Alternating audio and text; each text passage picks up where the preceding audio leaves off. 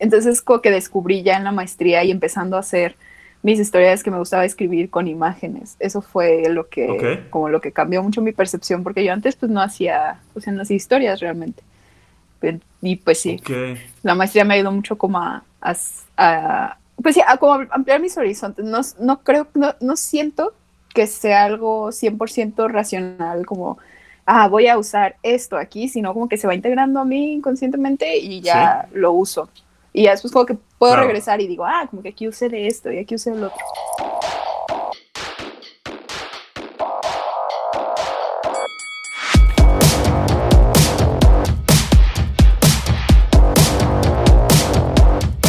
Bienvenidos a un episodio más del cotorreo creativo de Gogo Katrina. Yo soy su amigo el mestizo enmascarado. Y en esta ocasión quiero compartir con ustedes la plática que tuvimos con Pau Márquez, creadora de cómics eh, Pau es una persona súper aliviada, súper buena onda, pero no solo es una creadora de cómics, también es una estudiosa de los cómics. Es muy interesante platicar con alguien que toma un poquito este ángulo académico, pero que no se queda en lo académico, que también es creadora. En esta primera parte vamos a platicar un poquito de las influencias de, Pau, cómo empezó Pau a, a crear y un poquito el despegue meteórico que tuvo en gran medida gracias a las redes sociales. Sin por ello decir que no hace un trabajo extraordinario, de verdad que el trabajo de Pau es súper bonito y aprovecha muy bien el medio en el que está trabajando. Chequen la, chequen la plática, pongan, yo les diría particular atención a cómo Pau habla de lo importante que es mandar el producto. Lo importante que es no quedarse un poquito con la frustración de quedó lo mejor que podía quedar o no, sino lanzar. Chequen eh, lo que Pau tiene que decir al respecto, creo que es una lección que todos podríamos aprender y eh, en todo caso espero que disfruten la, la, plática. Recuerden que pueden seguirnos en todas nuestras redes sociales como arroba y que cada semana estamos aquí con más contenido. Chequen a Pau y nos vemos al rato. Pau Márquez, bienvenida al Cotorreo Creativo. Es un placer tenerte aquí en nuestro podcast para Go Katrina. Eh, Pau, ¿cómo estás en esta bonita mañana de, invierno? Bien, gracias por invitarme.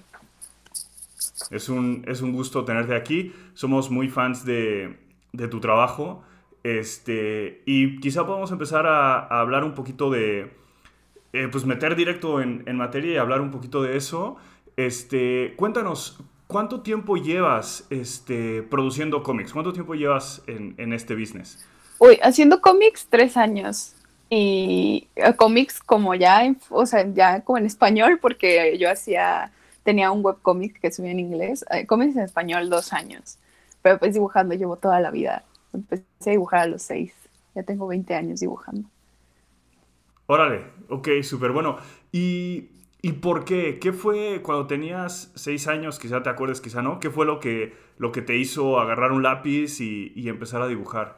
Tenía una compañera en la primaria que dibujaba muy bonito, dibujaba así unas monitas que obviamente ahorita uno las veis como de, ay, mira, las mías de seis años. Pero se me hacían a mí muy bonitas en ese momento, era como, wow, este, mi amiga dibuja súper padre, entonces le dije que me enseñara, le pedí que si me enseñaba a dibujar y me enseñó cómo hacía sus monitas y ya, yo empecé a hacer mis monitas también. Ahí empezó todo.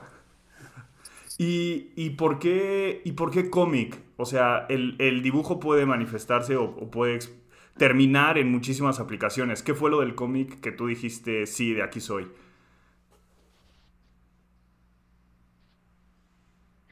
Mm, creo que fue más como por coincidencia, no, no, o sea, yo cuando tenía como 14 años, que estaba en la secundaria, me gustaba mucho el, manga, el anime y todo esto. Entonces yo leía manga y decía, wow, yo quiero ser mangaka. Eh, obviamente no sabía lo que estaba hablando. Solo era como, ay, es bien padre ver todas estas obras y todos estos cómics y leerlos. Yo he leído cómics desde, desde los 12 que tuve internet y pude empezar a leer manga ilegal. Eh, entonces, me gustaba mucho como toda esta onda de leerlos, pero nunca me gustó hacerlos. Era como, o sea, como que no sabía cómo, hasta que en 2016, no, 2017, eh, estuve desempleada unos meses y pues tenía como una fuente de ingresos y realmente no tenía como ganas de buscar un trabajo como en un estudio porque sabía que pues era demasiado trabajo y que la paga no era tan buena. Entonces como que dije, ay, voy a buscarme algo para hacer mientras. Y había un concurso de cómic en ese tiempo, entonces dije, ay, voy a hacer un cómic. O sea, nunca había hecho ningún cómic, pero como de, ay, voy a hacer uno. Y entonces lo hice y lo metí al concurso porque no, o sea, no cumplía con las especificaciones, pero al fin dije, pues me voy a publicar. Y lo publiqué en internet, en tapas y en webtoon. Y me fue muy bien en tapas, empecé a, como a tener muchos seguidores, empecé a tener mucho buen feedback de la misma página, del staff. Y entonces como que usando eso, eh, bueno, en, ese, eso fue en octubre de 2017 y en febrero de 2018 se abrió la maestría en narrativa gráfica. Entonces para entrar yo mandé ese cómic que había hecho como portafolio y pues me aceptaron y ahora estoy ahí, ya me voy a graduar y gracias a que entré a la maestría creo que ha sido que pude hacer más cómic porque si no, no sé qué estaría haciendo ahorita. De acuerdo. ¿Y qué, qué cómic fue ese? ¿Con, qué, con qué cómic fue con el que empezaste? Se llama The Witch Journals, como los diarios de la bruja. Es, es, lo quiero mucho porque fue mi primer cómic, pero luego le digo así como de, ay, o sea, ya, ya no es yo no soy tan fan, pero, pero lo quiero mucho porque es mi primer cómic. Por ahí, o sea, ahí está en tapas, no lo he borrado. Este, sigue, sigue ahí para leerse. Pero sí, así este... ahí estaba en inglés. Ahorita les vamos a poner un, para cuando lancemos, les vamos a poner un link para que lo vean. Este, yo ya lo leí en, tapas. Ahorita platicamos un poquito de, ese en particular porque hay algunas cosas que me parecieron interesantes, pero volvamos un, pasito atrás. Eh, la maestría, ¿dónde estás estudiando la, maestría? Ah, la maestría es todo un tema. Eh, empezamos en Ciudad Creativa Digital, era un programa como de Ciudad Creativa Digital tenía diplomados y tenía como estos cursos y entonces abrieron este posgrado, ¿no? La maestría en narrativa gráfica y es un posgrado en colaboración, el programa es en colaboración con la Escuela Superior de la Imagen en Europa, en Angoulême. Y empezamos en Ciudad Creativa, pero nos tocó la transición de gobiernos y entonces ahí hubo un montón de problemas, no tuvimos como el seguimiento, eh, nos decían, ah, sí, sí va a seguir y queremos que siga, pero como que no se, vaya, no se materializó después de, varios meses y ahora estamos, nos acogió una, una institución que se llama AVE. Eh, en Guadalajara es, de, es como parte de FECIAR, que es la Fundación para el Estudio de las Ciencias y las Artes, y ahí hemos estado, es también parte de la Universidad Libre de Música, que en ese entorno nos acogieron y estamos ahí ya para terminar la maestría por fin. De acuerdo. ¿Y, qué, qué, herramientas sientes que te ha dado la, maestría? O sea, tú, tú ahorita comentabas que has podido hacer más cómic gracias a la maestría. ¿Sí sientes que te ha dado como buenas armas?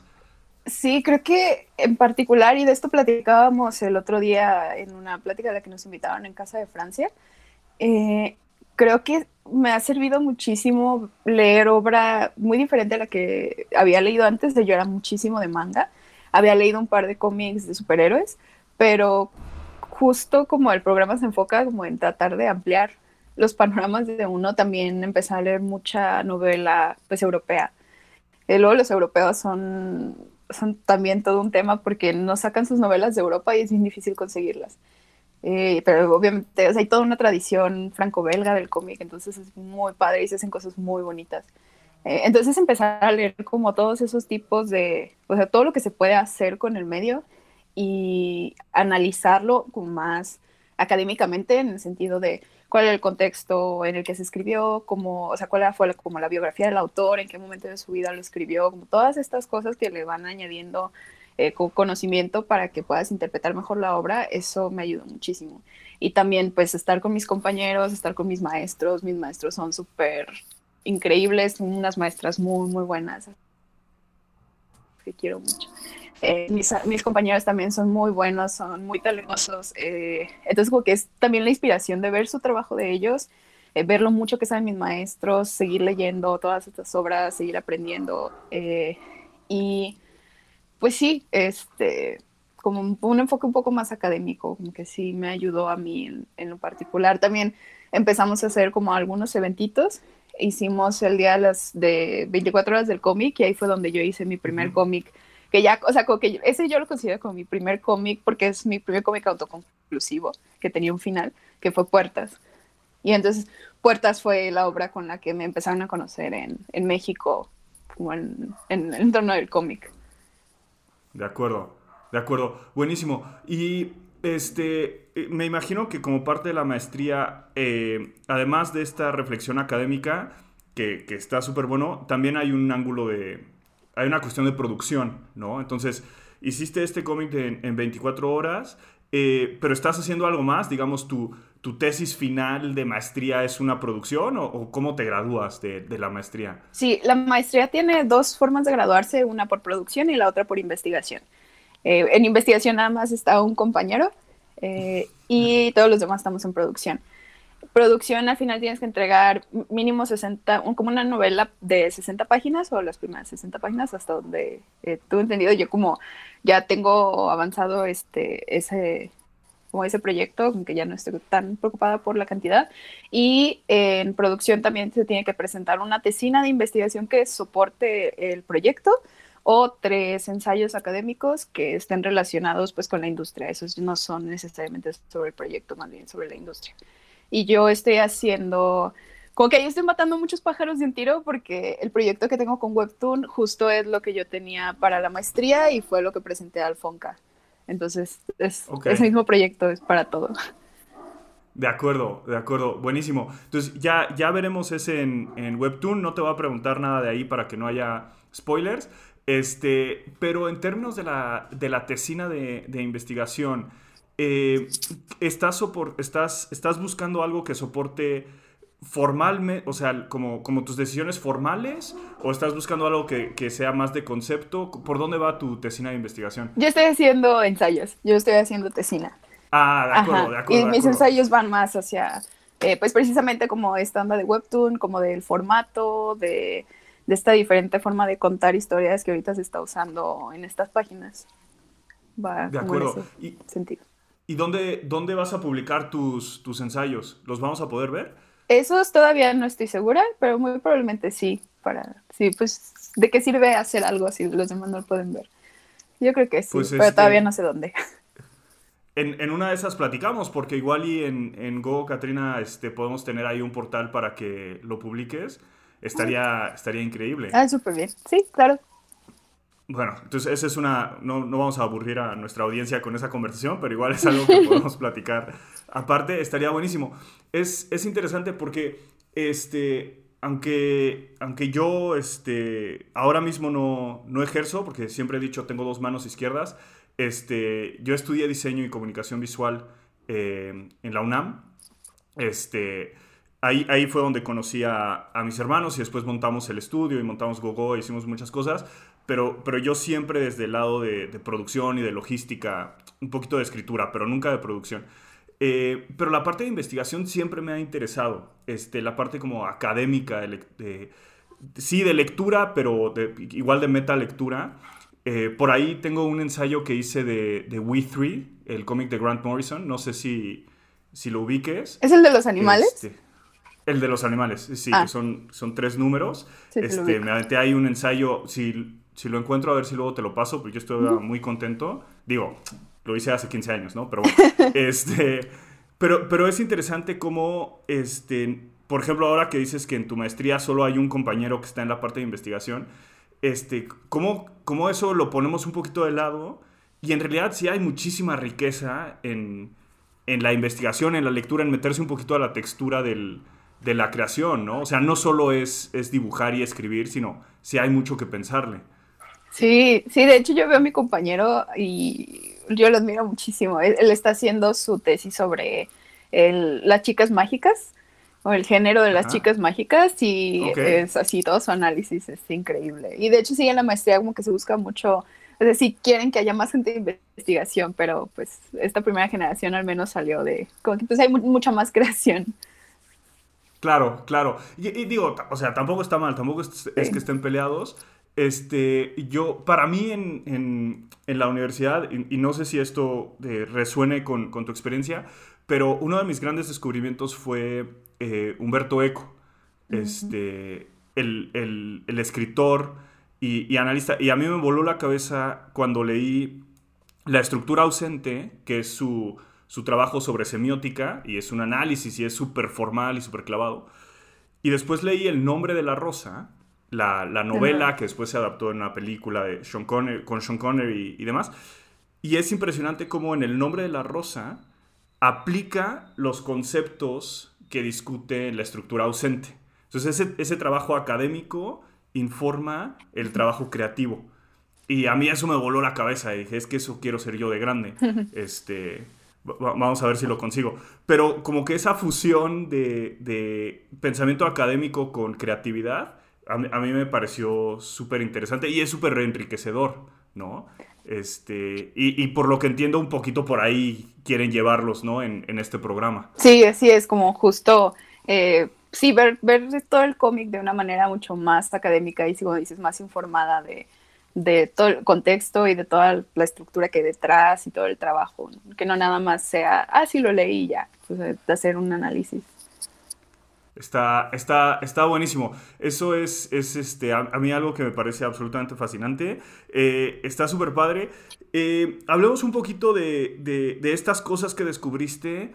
Igual podemos ir un poquito en orden cronológico. Nos contabas que leías mucho manga este, cuando estabas eh, más chavita, que es, es una cosa como súper generacional, ¿no? Nosotros, mi generación, descubrimos el manga después de descubrir el cómic gringo. Este, pero platícanos, ¿qué leías? ¿Qué, ¿Qué, mangas eran los que te tenían así atrapada? Uf, todo Clamp. Sakura Card Captor. De hecho, empecé a leer manga porque, o sea, cuando yo tuve internet hasta los 12 años, porque fue cuando apenas empezó a entrar como el internet en las casas. Y me acuerdo así perfecto que cuando descubrí que existía algo llamado Google, que como, puedes meterle ahí cualquier palabra y te sale información. Y decía, wow, ¿qué es esto? Entonces, a mí me gustaba mucho Sakura y Sakura fue así de las series que cuando yo era niña, a las 4 de la tarde yo estaba ahí sentada viendo Sakura todos los días porque no podía perder ningún capítulo. Y entonces lo primero que busqué fue Sakura Card Captor y descubrí que existía Tsubasa, que también sale en, teoría Sakura y Shaoran. Entonces empecé a leer ese manga de, de Tsubasa y luego empecé a leer Olik también de Clamp y luego empecé así como a leer todos los cómics de Clamp. Y me gustaba mucho, me gusta mucho el shojo, pero cuando las, como para las historias de romance y todo esto, pero cuando no es como tan tradicional o como tan, pues sí, como, como tan romántico, entre comillas, me gusta mucho la comedia romántica, o sea, me gusta mucho Lovely Complex, que también es un manga muy popular de ese género, me gusta mucho Uran High School Host Club, eh, el anime también es de mis favoritos, eh, y también me gusta mucho con los cómics de acción, pero eso es tengo también como medio mi análisis de, de, algunos protagonistas de, de, los cómics de acción. Y me gustan mucho los que están escritos por mujeres en particular. Me gusta mucho, eh, pues, Full Metal Alchemist, eh, Hitman Reborn, eh, ¿cuál es otro? No sé, este, Kureshitsuji, que es más como otro género, pero también tiene como su lado de acción. Entonces, siento que los protagonistas luego, no sé, ahorita estoy como, me gusta muchísimo Kimetsu no Yaiba, Demon Slayer porque el protagonista se me hace como muy, muy compasivo y creo que luego en esos cómics como que se tiende a que ah, tiene que ser como súper fuerte y el hecho de que el protagonista sea como tan, o sea, que su fuerza está en ser compasivo y no en ser como fuerte, eso se me hace muy lindo. Entonces ese tipo de mangas me gusta mucho. De acuerdo, de acuerdo. Está buenísimo. La, hace un par de semanas platicábamos con, con las chicas de, de Muma, eh, mujeres en el mundo de la animación, este, que, que entiendo que, que, igual conoces, y, y platicábamos un poquito de, de, de, esto, de la importancia de la variedad de, voces, ¿no? Finalmente una misma historia desde una perspectiva masculina o femenina eh, resulta en algo diferente, ¿no? Sí. Este, y esto que tú hablas un poquito como de la, de, de la compasión o, o, de la fuerza, quizá no en los términos tan tradicionales, tiene mucho que ver con eso, ¿no? Con, una, con una voz diferente a, la que veníamos escuchando eh, dominantemente masculina, ¿no? ¿Tú crees que va, que va por ahí? Sí, de hecho me gusta muchísimo también por eso el manga. Creo que por eso me sentí como tan identificada con el manga, porque en el manga hay muchísimas mujeres que escriben y en el cómic americano no. El otro día leí un artículo, bueno, ahorita últimamente ya, pero en esos tiempos cuando yo estaba leyendo, empezando a leer, pues no, casi no había mujeres. Eh, me acuerdo que leí hace unos meses un artículo académico donde hablaban de, de una obra de Osamu Tezuka que habían hecho un reboot eh, hace un par de años y entonces explicaban, decían, es que eh, los, como los demográficos están cambiando, ¿no? Ya no las revistas shonen, que eran, ah, es que estas son revistas para que las lean hombres y las shojo son para que las lean mujeres, se empezaron a dar cuenta, luego hacen como sus encuestas, las revistas, y se empezaron a dar cuenta de que la revista shonen ya es, si no es que 50-50, o sea, poquito más mujeres lectoras. Entonces ahorita como que se está cambiando un poco esa idea a el shonen son historias con protagonistas hombres y el shoujo son historias con protagonistas mujeres, ya no tanto con, con miras al demográfico. Y se me hace muy interesante porque comparaban con, con, este, con Europa y con América, ¿no? Bueno, con Estados Unidos. Y decían, en Estados Unidos, no me acuerdo en qué año, pero creo que fue en 2015, 2016, hubo eh, cinco mujeres nominadas a Eisner y fue como, wow, sí, por fin estamos teniendo representación y ya se nos está reconociendo. Y mientras tanto en Europa todos los nominados al premio de Angoulême eran hombres. Entonces sí. es como, o sea, ¿cómo que en Europa todos eran hombres? Y me quedé muy impactada de eso. Y sí empezando como a, reconsiderar todos los mangas y los animes que me habían gustado, eh, todos los han escrito mujeres. O sea, con todos los que leía cuando era adolescente, todos eran de mujeres. Y entonces como que yo crecí con esa percepción de, ah, pues sí, son todas autoras y todas están haciendo como, que me ayudó a vivir en una burbuja del mundo como, wow, pues sí, sí, ¿no? Las mujeres también hacen todo esto. Y ya después llegar a, este otro panorama es como, wow, como que, están así las cosas tan graves. Sí, y está interesante y no lo había pensado hasta esta conversación, que eh, del cómic americano me costaría trabajo nombrar a, mujeres, en particular escritoras, ¿no? Digo, Gail Simone obviamente es como, sí, hay como tres el, nombre, muy famosas. Kelly Sue de Conic, eh, ¿cómo se llama? Mariko Tamaki, eh, no me acuerdo cuál, hay otra chica también. ah, no me acuerdo ahorita, pero sí son, o sea, los puedes ah. contar como las famosas, los puedes contar con los dedos de la mano. Con, una mano, sí, hay, hay muchísimas más mujeres como en, en este, cargos editoriales y, de producción, que otra, era un poquito también lo que platicábamos con, la gente de, de, MoMA, ¿no? Que como que suele ser los, roles. Este, pero algo que no había pensado es que en el cómic europeo, ahora mismo no podría mencionar así de, de golpe a ninguna escritora, y seguro que hay, pero como que entre las famosas, entre las más vendidas, ganadoras de premios, no sucede. Y uno pensaría que sería al revés, ¿no? Que serían un poquito más progresivos y un poquito más abiertos en Europa. Está. Tengas Marjan Satrapi, la que se me ocurre en Francia. Marjan Satrapi, claro, por supuesto, por supuesto. Con, Persepolis. Sí. Que es una chulada, pero es bien bonito. sí, sí, sí, está complicado. Eso, fíjate, eso está interesante. Sí me, sí me, quedé pensando porque, porque sí es, raro este, que uno esperaría un poquito más de apertura de, ese lado. Que, y, que finalmente eso es lo que hace eh, eh, eh, al medio, que, del medio del cómic que siempre tuvo como que esta naturaleza un poquito transgresora, ¿no? Y un poquito de, ir contra de la corriente. Este, tener esta, esta multiplicidad de voces, pues es parte de lo que lo hace interesante. Y, no me ha puesto a pensar que, no, no, es el caso siempre. fíjate, qué interesante. Pero bueno, este, de acuerdo, está buenísimo. Entonces, esa fue un poquito tu base, esa fue un poquito tu, influencia en términos de manga. Y después, entrando al mundo ya como creadora, con esta maestría, empezaste a descubrir más cosas. Este, si platicamos, empecemos por el cómic eh, gringo. ¿Qué, ¿Qué descubriste así recientemente que tú dijiste, wow, aquí hay algo, algo interesante? Pues no recientemente, pero amo Hawkeye 2012. Hawkeye 2012 es como jamás va a haber algo así de bueno otra vez. No sé, me gusta muchísimo. Se tardaron tanto en terminarlo, pero valió la pena. Me gusta mucho. Creo que de, de cómics de superhéroes ese definitivamente es mi favorito. Eh, en términos, o sea, así como cómic de superhéroes, creo, o de, de estos como serializados en, en números separados. Eh, también hace poco como que descubrí Paper Girls.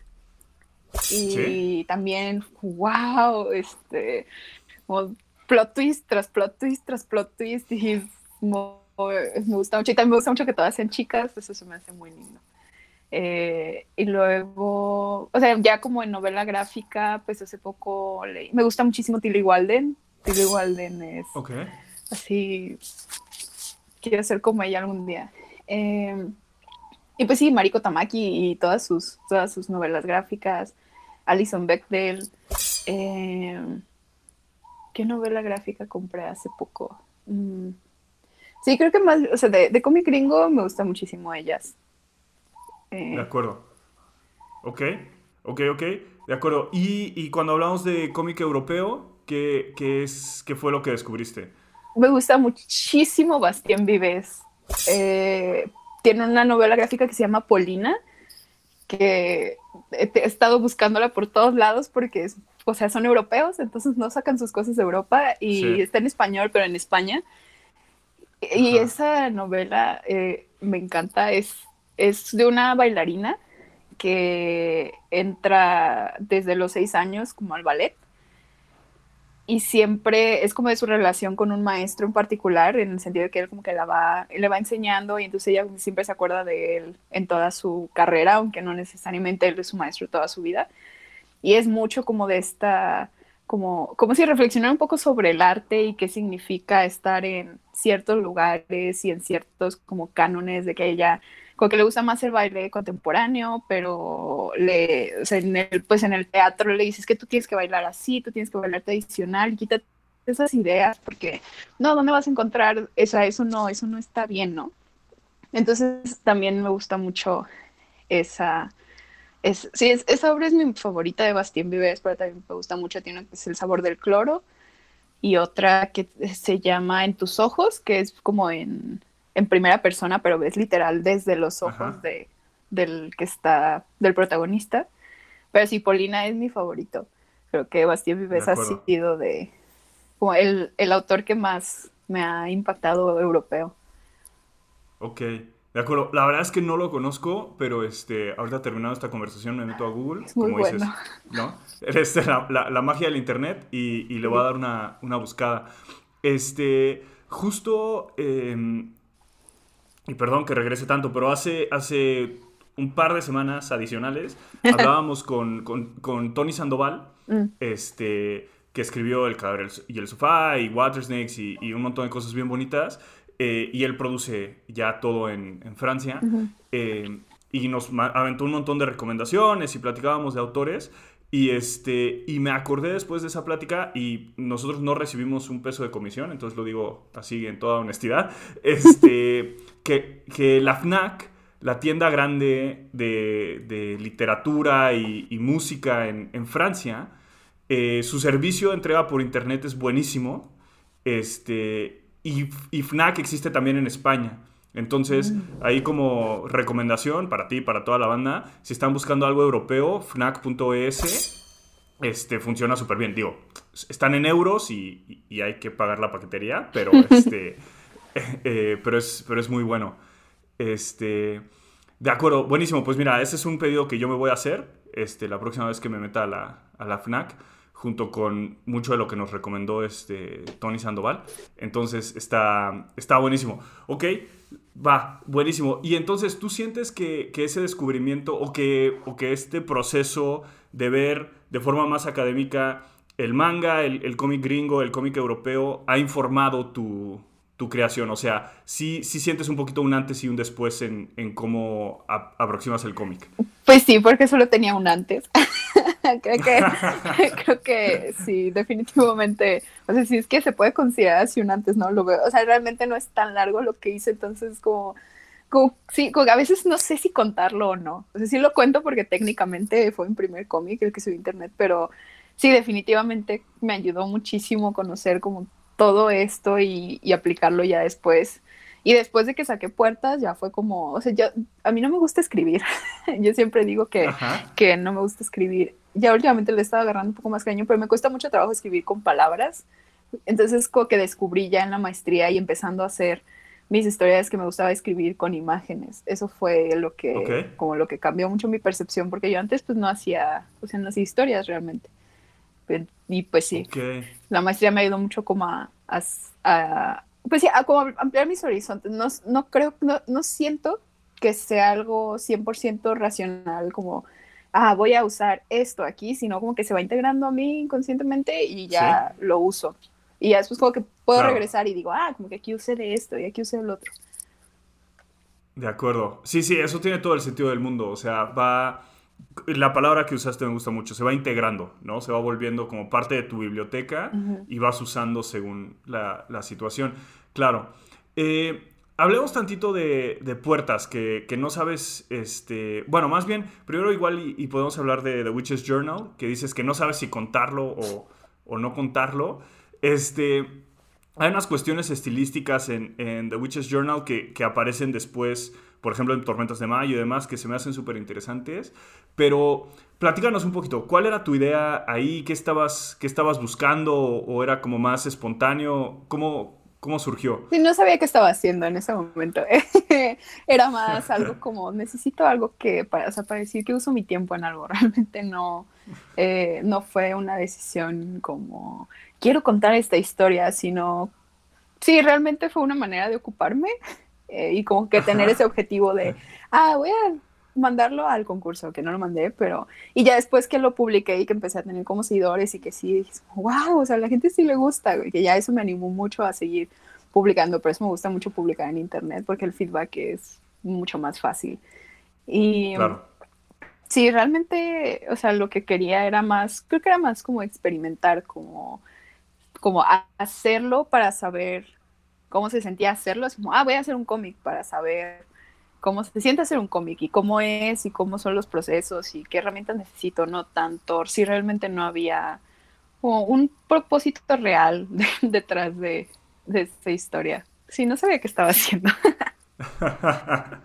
de acuerdo. Que, que, también este, no es un no es un mal consejo y es el consejo que más escuchamos, ¿no? Este, si quieres hacer cómic, haz cómic. Sí. Y, es la mejor manera de, aprender. Sí, así es. No hay de Y eh, em, lo publicaste, o por lo menos yo lo leí en, en tapas, y yo lo leí en tapas en mi celular, ¿no? Que es como una experiencia de consumo bien específica y muy diferente a tener el cómic físico en, en tus manos, sí. ¿no? Eh, ¿tú, lo, ¿tú lo dibujaste, tú lo pensaste para, para esa experiencia del scroll? O, primero lo dibujaste de una manera y después lo adaptaste? ¿Cómo, cómo estuvo eso? No, fue 100% scroll. Yo siempre he sido muy fan de ese, de ese eh, formato porque se me hace muy inteligente. Probablemente después surja algún otro dependiendo de la tecnología que estemos usando, pero se me hace una manera muy efectiva de llegar a un público que hoy en día pues todos están en su teléfono. Entonces sí, siempre fue, siempre fue así. Nunca fue en páginas y luego no, todo era scroll. Y es una, y es una experiencia de lectura, eh, digo, que ahora se siente orgánica, ¿no? Porque todos estamos acostumbrados a, a consumir contenido así. Este, pero sí es, sí es una manera de pensar muy diferente, ¿no? Porque no tienes, por ejemplo, el efecto de un splash page cuando abres, abres dos, ¿no? O el suspenso en la última viñeta abajo a la derecha antes de girar la página. Este, no hay, hay formatos que, no, que ya no existen, o bueno, que no existen en este medio, pero tienes otras oportunidades. Como por ejemplo algo que tú haces mucho, por lo menos en, The Witches Journal, son estos espacios grandes que te generan ese suspenso antes de que el siguiente scroll, ¿no? La siguiente pasada del dedo te revele lo, lo que está pasando. Eh, ¿Tú habías leído muchos webcomics antes o cómo llegaste a estas conclusiones? Mm, leí un par, pero creo que leí un muy buen par.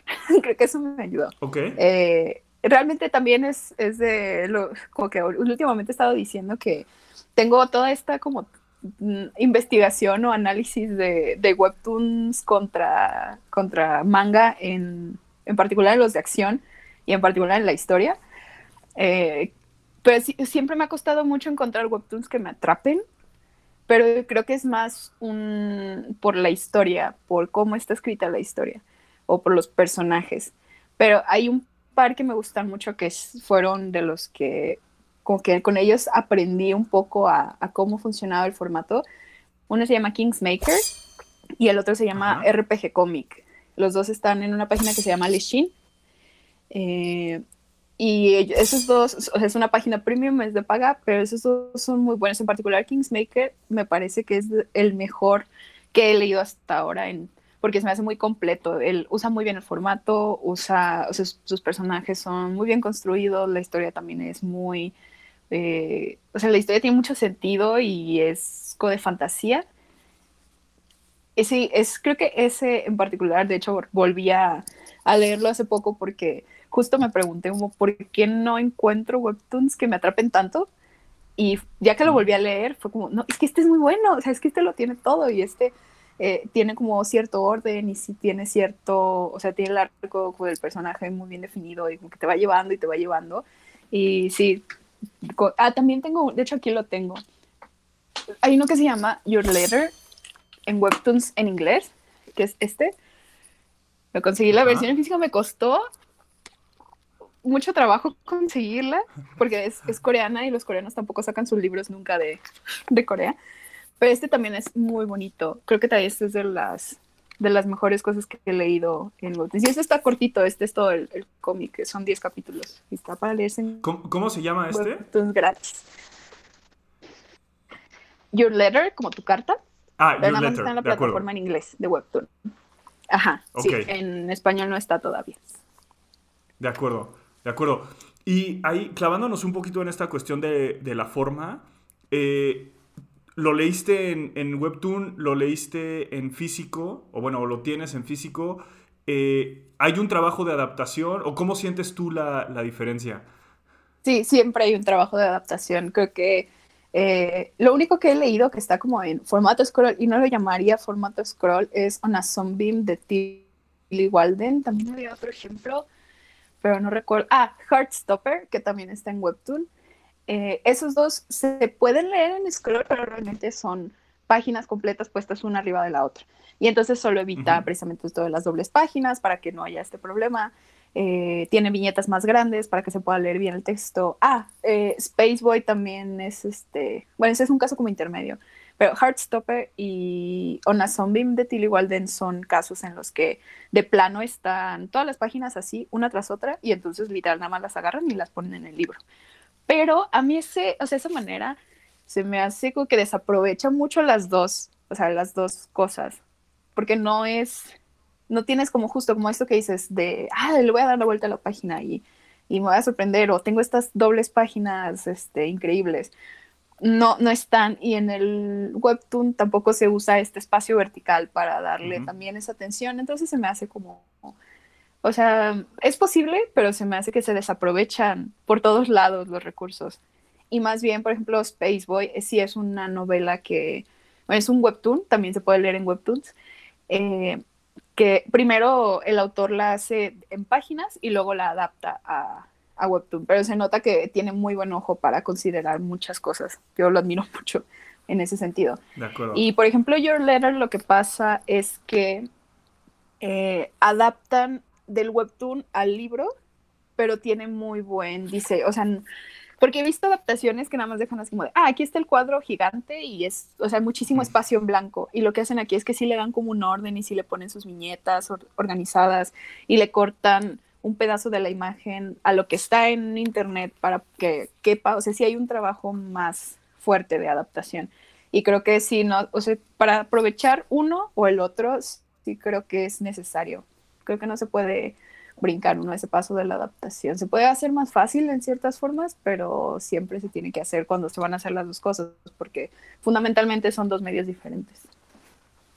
Sí, completamente. Son dos medios diferentes y creo que eso es como, como algo que a la industria le ha costado trabajo entender, ¿no? Este, que hay que tratarlos de forma diferente y cada uno tiene sus ventajas este, narrativas y, y de comercialización que, igual también estaría interesante tocar ese, ese punto. Pero, pero quería preguntarte en términos de, del formato diferente, del medio diferente. Hace, quiero decir, cinco años, siete años, eh, algunos autores y editoriales empezaron a experimentar con lo que ahora se llama motion comics. y, y, un poquito la idea era que la traducción del cómic impreso a internet, a la pantalla, iba a ser el motion comic. Eh, y seguro que todavía existen algunos por ahí, pero no, no cuajó como, como este sistema de lectura de scroll que, que estamos platicando. ¿Qué, ¿Qué, qué, opinión te merece ese experimento del, del, motion comic? A mí el motion comic se me hace un buen experimento, pero no creo que termine de funcionar como el cómic, porque como yo lo veo, es que mientras más fácil sea, mejor.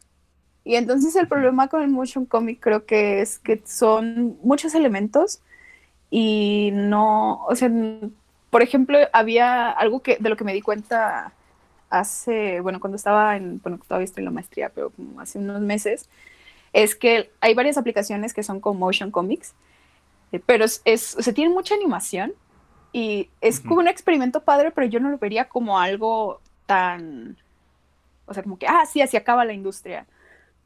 Porque una se necesita muchísimos recursos, porque ahora no nada más necesitas alguien que dibuje, necesitas alguien que anime, necesitas alguien que programe, eh, y yo soy una creyente y lo eh, lo más posible en todos mis trabajos de que mientras más óptimo y más sencillos sean los procesos, eh, todo es más fácil y todo es mejor y es mucho, uno se adapta mucho más fácil y creo que pues de leer un libro que, o sea, un cómic en formato tradicional que es muy sencillo, lo que, o sea, lo que siguió y lo que fue lo que pegó. ¿Y por qué? Porque ya estamos acostumbradísimos a scroll y a darle para abajo en, en las redes sociales, que era como, sí, claro, es lógico que el siguiente paso sea, pero los cómics así también se leen, porque es lo más fácil. Todos ya estamos acostumbrados a eso, no necesitamos ningún software especial, te metes a la página y lo lees nada más no necesitas esperarte a que se termine la animación, no necesitas que esté sincronizado, no necesitas tener el sonido prendido, no necesitas nada más que la imagen. Y creo que es muy directo y es algo que tiene el cómic.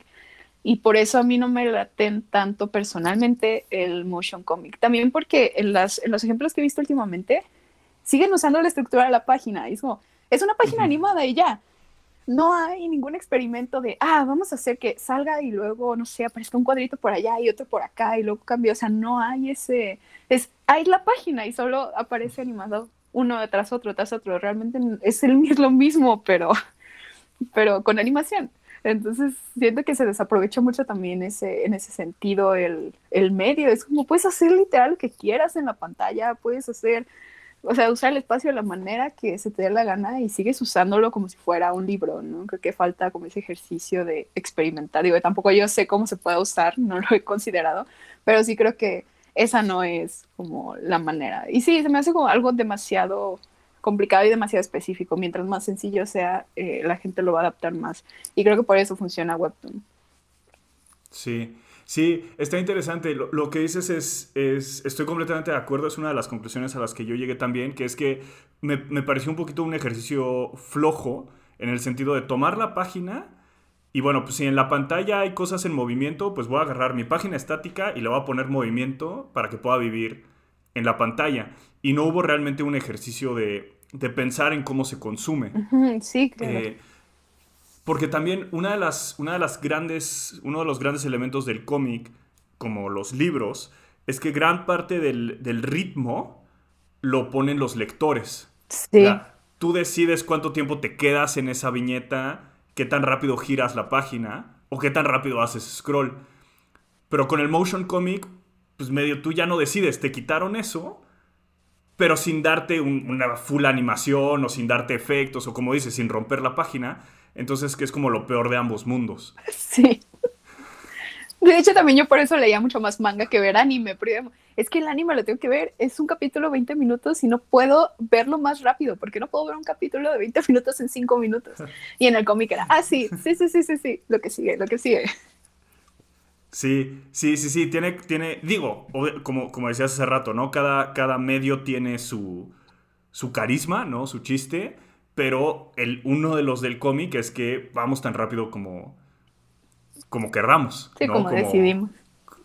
Como lectores. Y, y, esa es una de las cosas que a mí este, me gustó muchísimo. Te decía hace rato de, de We Three, de, de Grant Morrison. Eh, yo, yo soy, como prácticamente todos los hombres de mi generación, soy muy fan de Grant Morrison. Este, We Three a mí me parece una, una pasada.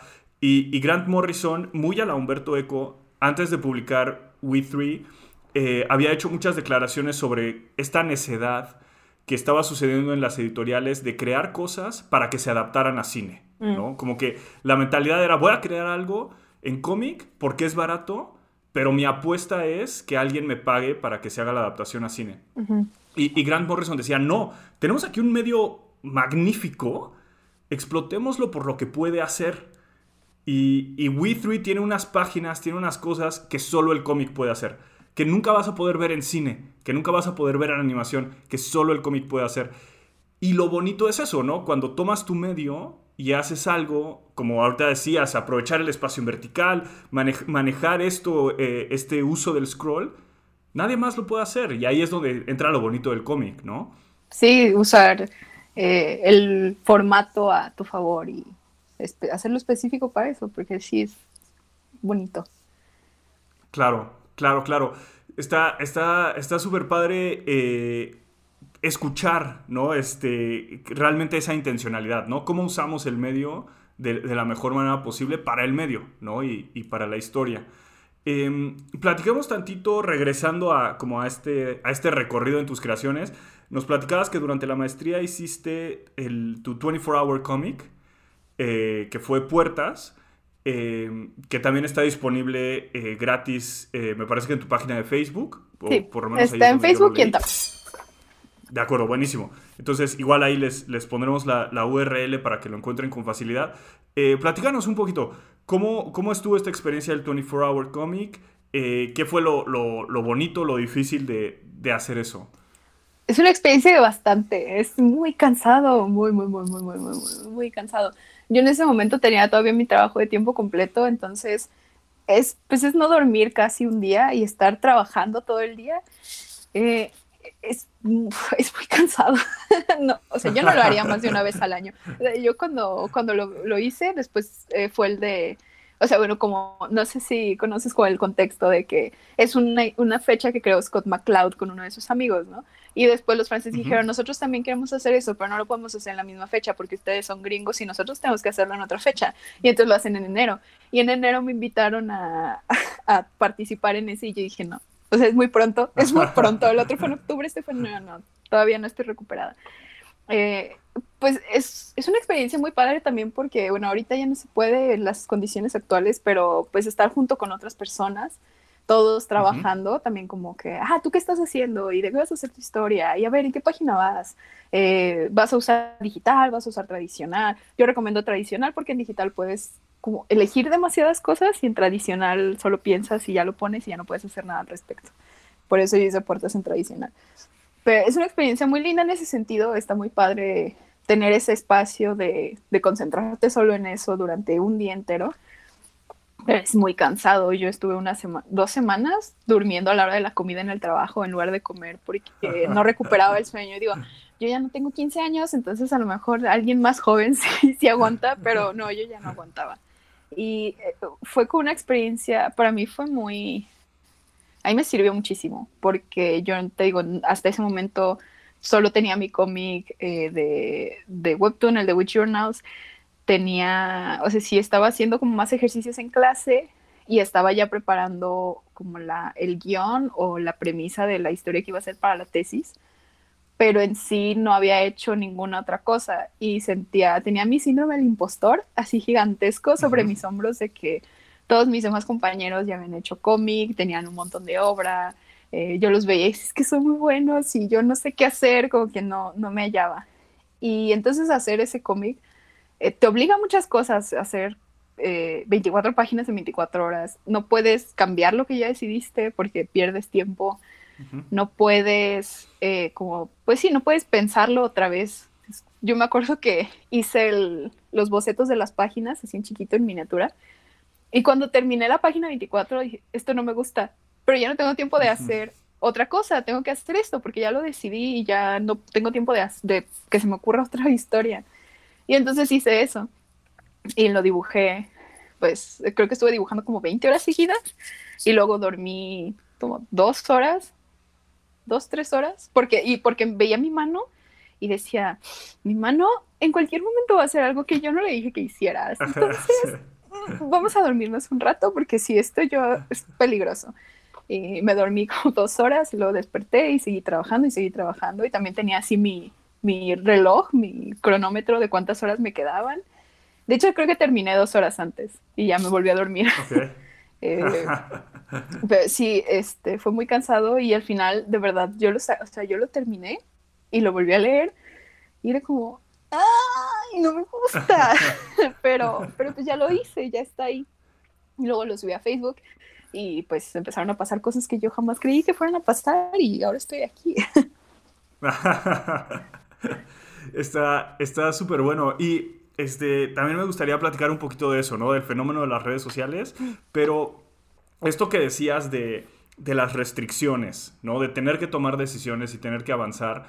Eh, en el proceso creativo, eso es importante, ¿no? Porque a veces es súper fácil quedarse dándole vueltas. No, pero esta idea no, no, pero esta idea no. Y te avientas 100 ideas y no has producido nada. Y a veces solo es, pues ve y hazlo, ¿no? Lo tienes que hacer. Sí, hay algo que yo llamo voy a, voy a decirlo en todos lados para que se vuelva un término real, pero yo le llamo el síndrome del quinceañero y tiene como dos vertientes, el que se tarda 15 años en hacer una cosa porque está cambia, cambia, cambia, cambia, cambia, cambia, cambia, no se decide, cambia, cambia, cambia. Y al final sale algo muy raro porque entonces es todos esos cambios a lo largo de los años y ya como que no tiene tanto sentido, o sea, ya no es tan cohesivo. Y la otra vertiente es gente que quiere a los 30 escribir la historia que se le ocurrió cuando tenía 15 sin cambiarle nada. Es como, no, es que así como que se me ocurrió hace 15 años es perfecta. Es como, no, ya eres otra persona, cámbiale algo, reescríbela, no sé, pero ¿por qué quieres hacer exactamente eso que se te ocurrió hace 15 años y eres otra persona? Entonces, sí, precisamente creo que los deadlines, las limitaciones y todo eso ayuda. Y creo que no solo a sacar algo, sino a darle un estilo o sea, yo empecé a encontrar mi estilo porque era como, es que pues lo tengo que dibujar y como salga, no puedo pensar, ay, sí quiero que se vea más así o que se vea más, no, es como, pues a ver qué sale. Y eso que salió, como dije, ah, mira, que, como que así dibujo. Y ya me fui, me empecé a ir por ese lado. Claro. Em, escuché hace, hace no mucho a alguien decir, lo perfecto es enemigo de lo bueno. Eh, y, un poquito la idea es, es mejor hacer algo que esperar a tener la solución perfecta para entonces empezar a... Porque nunca la vas a tener, y es que nunca la vas a tener, somos artistas, nunca vamos a estar satisfechos con, con nada. es muy raro que, que, llegue al punto en el que diga, sí, ya está perfecto, ya sí lo voy a sacar, porque estoy 100% satisfecho eh, con eso. Creo que tienes que llegar a un punto en el que dices, pues no estoy 100% satisfecho, pero esto es lo mejor que pude dar en este tiempo y pues así quedó. Para la próxima ya aprendí y haré otras cosas. Y es eso, ¿no? Es, es, es verlo en el continuo de, de, progreso, de progresión constante. Sí, creo que también luego hay mucha esta idea de que es que lo primero que saque tiene que ser increíble porque como que vemos luego los genios que sacan lo primero y es, wow, su ópera prima y ya lo reconocieron en todos lados y pues no, no todos, o sea, el porcentaje de la gente que puede hacer eso es extremadamente pequeño, entonces como resignarse a que uno es, o sea, es uno, es, es humano, uno es un mortal, entonces pues tú saca el primero y a lo mejor pega hasta el número 16 y no importa, o sea, también hay muchas personas que, y muchos casos que tienen éxito hasta el número 20 y pues si no empiezas con el 1, no, no vas a llegar a ese, a eso que necesitas. Sí. Eh, hace muchos, muchos años eh, escuchamos eh, en plural, yo y, mis hermanos y, un amigo, un, este, una plática, creo que fue Humberto Ramos, fue en una serie de conferencias, pero Humberto Ramos que decía, tu página, tu página buena como ilustrador es la 101. Tus primeras 100 páginas van a ser malísimas. Entonces, lo primero, lo que tienes que hacer, pero con toda urgencia, es sacarlas dibuja esas 100 páginas malas para, para que ya puedas llegar a la 101 que es la, que es la buena, ¿no? Producir, producir, producir. Sí, sí, no hay, no hay otra. Es dibujar hasta que algo salga. Hasta que algo salga bien. O, o escribir, o dirigir, o animar, o sea, lo que sea, lo que sea cualquier disciplina. que hagas, ¿no? Este, diseñar lo que hagas siempre es lo mismo, producir, producir, producir. Eh, Oye, y algo que es muy evidente ya, ahora que vemos dos de, tus obras, eh, The Witch's Journal y, este, y Puertas, y sin, y sin spoilear nada, Tormentas de Mayo, es el, elemento fantástico, eh, el elemento sobrenatural, un poquito tendiendo a lo oscuro, sin que necesariamente tus creaciones sean oscuras, pero el elemento sobrenatural del que tomas, bueno, brujas o, este, vampiros, eh, ¿no? Platícanos un poquito de eso, ¿de dónde viene, de dónde viene ese interés? yo soy súper, súper, súper, súper fan de, no sé si pronuncia así, pero Michael Ende, La historia interminable, Momo, El ponche de los deseos, todos estos libros.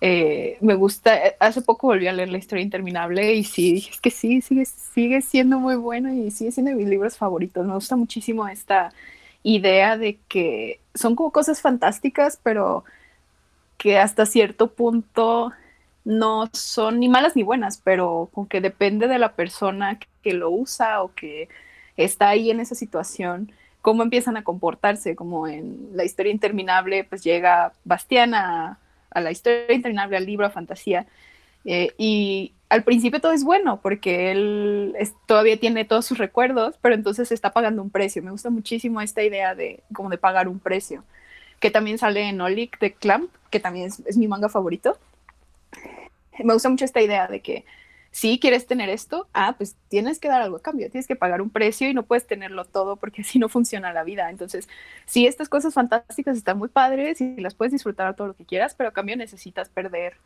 otras cosas, que en el caso de Bastián eran recuerdos, en el caso, por ejemplo, de Nolik, pues cada quien paga su precio diferente. Creo que ese concepto es el que me gusta y también sale en, en mi cómic que estoy haciendo ahorita para Webtoons. Entonces, creo que sí es, es el concepto que, que más me gusta como estas cosas fantásticas. Sí puedes acceder a todo esto y está a tu alcance, pero ¿qué estás dispuesto a dar, no?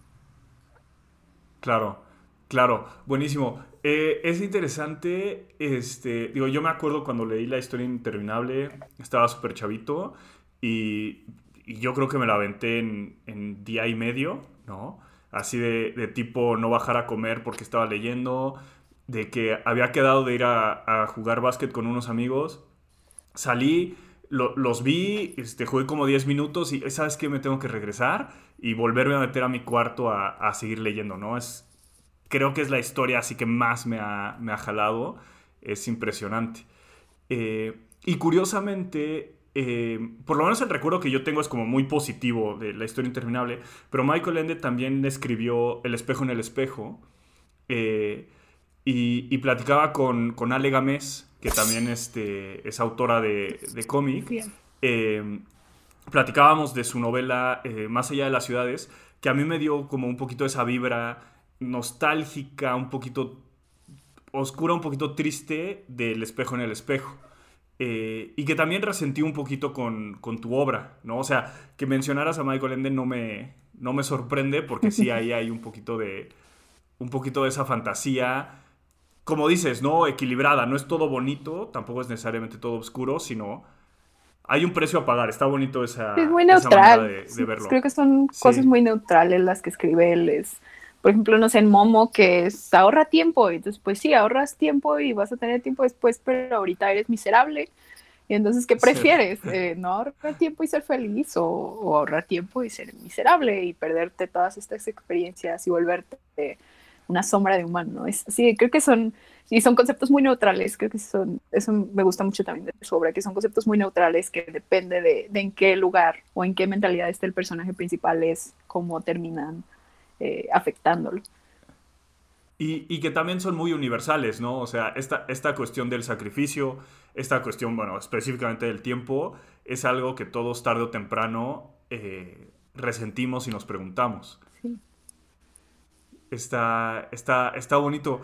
Eh, ¿qué, qué, pasa después? O sea, haces el, cómic en 24 horas y, de pronto eh, bueno, no quiero decir de pronto, de pronto para mí, leyendo tu obra, está, está este, Tormentas de Mayo, que es una novela gráfica que, está impresa con, o sea, con una editorial detrás.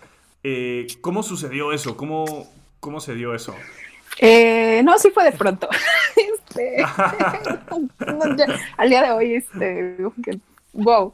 Eh, publiqué, publiqué Tormenta, publiqué Puertas en octubre, como el 9 de octubre, algo así. Eh, y luego, como a las dos semanas, bueno, para esto empezaron a, así, a dar like y a compartirlo. Y de hecho lo subí, te digo, o sea, recordemos que a mi Puertas no me gustó. Yo lo terminé y era como, no me convence, pero estuve 24 horas ahí trabajando como esclava. Eh, entonces no, no puedo dejarlo así, no puedo nada más, ay, pues ya, no me gustó y lo guardo. No, por respeto a mí misma, por respeto a la que tuvo que estar durmiendo dos semanas en el trabajo, lo voy a subir. No me gusta, pero por respeto a mí misma lo voy a subir. Y pues lo subí, lo empezaron a compartir mis amigos y luego lo empezó a compartir gente que no conocía y luego empezaron a comentarme muchas personas que yo no sabía quiénes eran, como, wow, esto está increíble, me encanta, y de dónde salió esto, y no sé qué está pasando. Eh, y pues ahí ya regreso a la publicación ahorita y digo, ahí toda esta gente me comentó cosas muy bonitas porque ya sé quiénes son. Pero en ese momento yo no sabía qué estaba pasando. Y dos semanas después me contactó Jonathan Rosas de Periferia Comics y me dijo, oye, este, me interesa publicar puertas, ¿no quieres sacar copias, copias físicas? Y es como, sí. me dijo, no, pues nada más nos dividimos los tirajes, tú no tienes que poner nada. Y no, sí, está bien. Eh, y tuvimos una llamada y me acuerdo que me dice, eh, nunca habíamos, o sea, no nos habíamos hablado, yo no lo conocía, yo no sabía quién era, me había hablado así un desconocido. Entonces estuvimos platicando un rato, luego hablamos por teléfono y me dijo, oye, nada más que, o sea, está muy delgadito, ¿no? 24 páginas, pues es, es un cómic muy chiquito. ¿No tienes algo más como para meterlo en un compilado? Y me, esto es todo lo que tengo. O sea, no, no o sea, tengo un cómic, ah, porque sí me dijo, ¿tienes algo más aparte de lo que subiste en internet, el de The Witch Journal? Dijo, no, es que esto es lo primero que tengo como en, para, como en formato tradicional, o sea, no tengo ninguna otra cosa, nada, o sea, esto es todo lo que tengo. Y me dijo, ah, bueno, no hay problema, entonces lo publicamos así. Eh, sacamos las 500 copias, estuve vendiéndolo en la Feria del Libro, y en la Feria del Libro, aquí en Guadalajara, eh, pues está el pasillo del cómic y vienen, rentan sus espacios los artistas. Y ahí conocí, ya nos seguíamos en Instagram, empecé, o sea, mucha gente empezó a seguir en Instagram y yo tampoco sé de quién sean, pero me metí a sus perfiles y dije, wow, esta persona hace cosas muy bonitas, le voy a seguir también. Y entre esas personas estaba Jasbeck Gámez, que es perro prieto.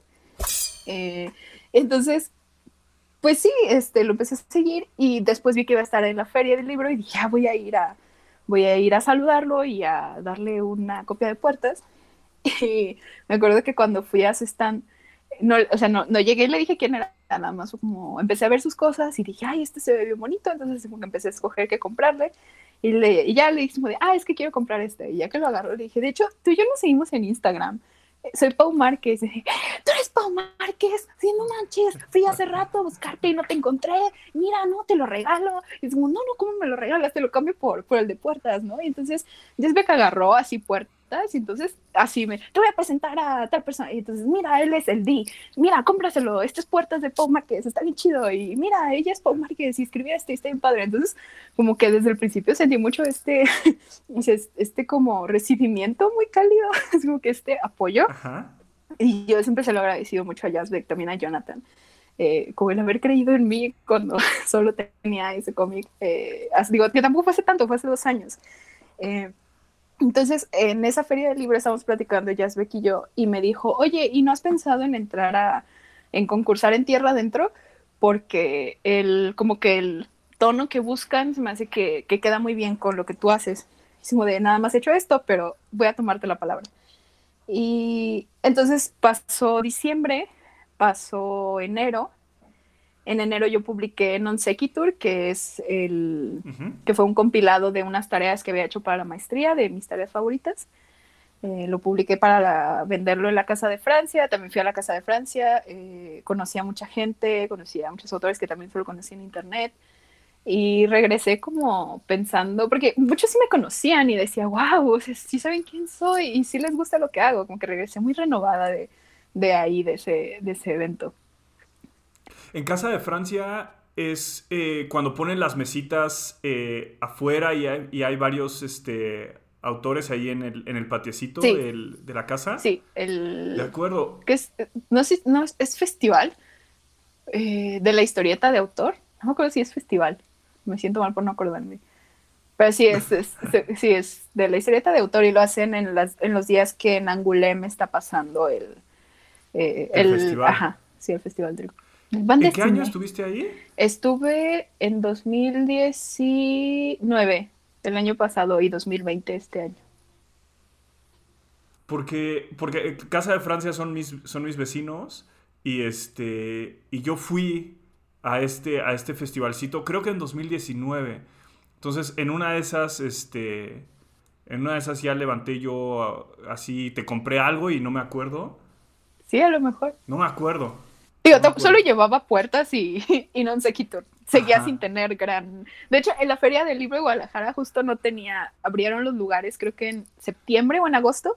Y yo no pedí lugar porque yo no tenía nada. Entonces, cuando, cuando de repente me dicen, oye, ¿quieres publicar puertas? Y entonces ya tenía que vender, eh, busqué ahí espacios y pues sí me los dieron, afortunadamente, pero, pero yo no había pedido después porque yo no tenía nada. O sea, de verdad, fue de ir de cero a, a 100 muy rápido. Yo no me esperaba eso. Entonces en enero publiqué No sé, Quitor, fui a, a, la Casa de Francia, me fue muy bien, conocí a mucha gente. Y febrero estuve encerrada, todo, todo febrero. Creo que hasta ahora en la pandemia nunca me había encerrado tanto en, en mi vida. Y estuve dibujando las páginas para mandarlas al concurso del Premio Nacional de Novela Gráfica Tierra Adentro. Eh, se necesitan 40 páginas mínimo entonces yo en ese mes me aventé las 40 y sí, no salí ni nada. Y cuando, sal y cuando las terminé me pasó exactamente lo mismo que con Puerta. Dije, es que esto no me gusta, pero ya, lo, o sea, por respeto a mí misma lo voy a mandar porque ya me esforcé mucho.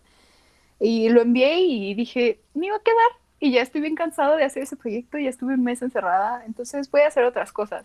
Y hice Nostalgia, que Nostalgia creo que hasta ahora es, es lo que más me ha convencido de todo lo que he hecho. A ese sí tuve tiempo de editarlo y de cambiarle cosas y de moverle eh, ese lo saqué para la Conque.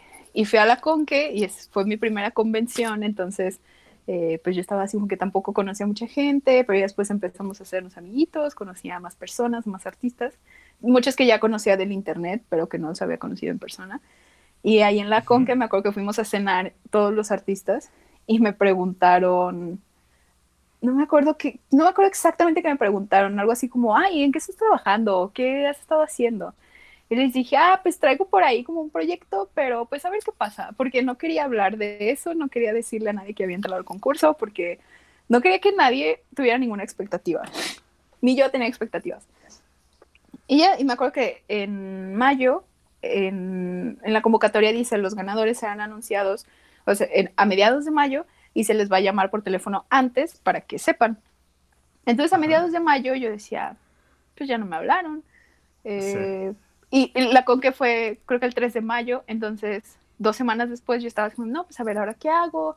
Eh, todavía como que no quiero regresar a ese proyecto porque como que lo tengo demasiado reciente, entonces pues a ver, este, por ahí traía un, tengo un proyecto que algún día voy a hacer con una amiga estadounidense.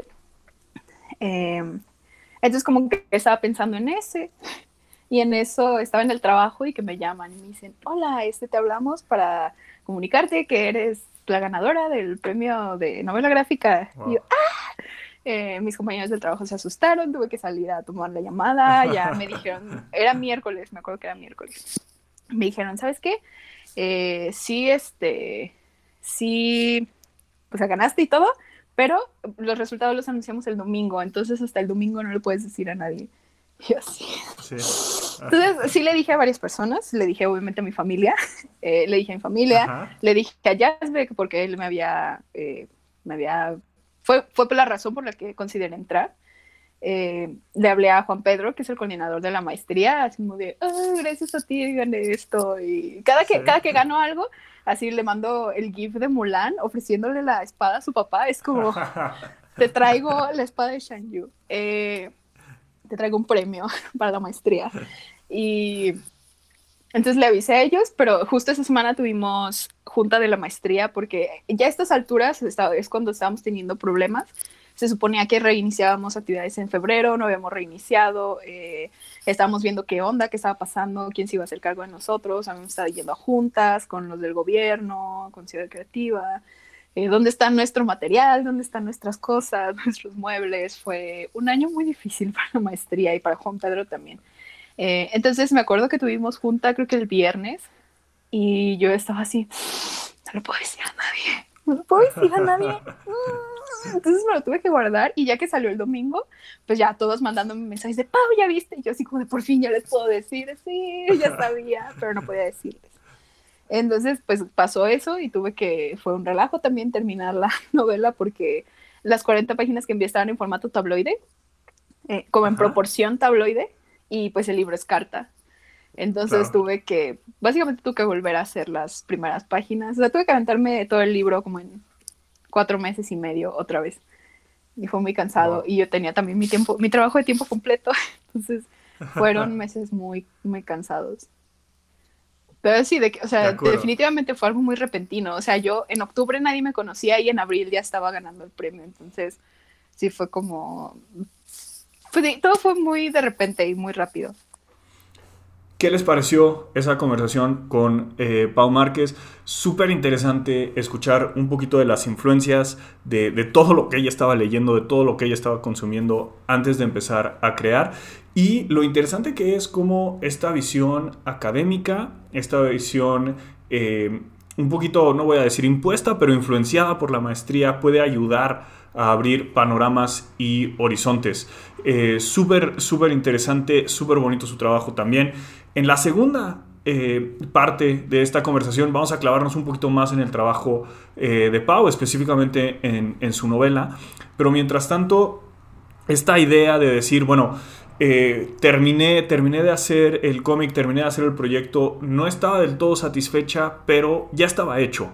Ya estaba hecho, entonces lo publiqué, ya estaba hecho, entonces lo mandé. Eso creo que es súper importante, eh, por ahí se dice mucho y, lo platicamos, lo perfecto es enemigo de lo bueno. Hay que mandar, hay que hacer, hay que estar allá afuera, porque esa es la única manera de, mejorar, produciendo, produciendo, produciendo. Pau es un gran ejemplo de, eso. Espero que hayan disfrutado la plática. Recuerden que pueden seguirnos en todas nuestras redes sociales, eh, Facebook, Instagram, Twitter, por todas partes estamos como Gogo Katrina. Y recuerden que pueden suscribirse, picarle a la campanita o suscribirse en YouTube, eh, Spotify, iTunes, donde sea que nos estén escuchando para recibir las alertas cuando salga el próximo episodio. El próximo episodio será la segunda parte de la plática con Pau Márquez, clavándonos un poquito más en su obra. No se lo pierdan. Yo fui el mestizo enmascarado. Muchísimas gracias.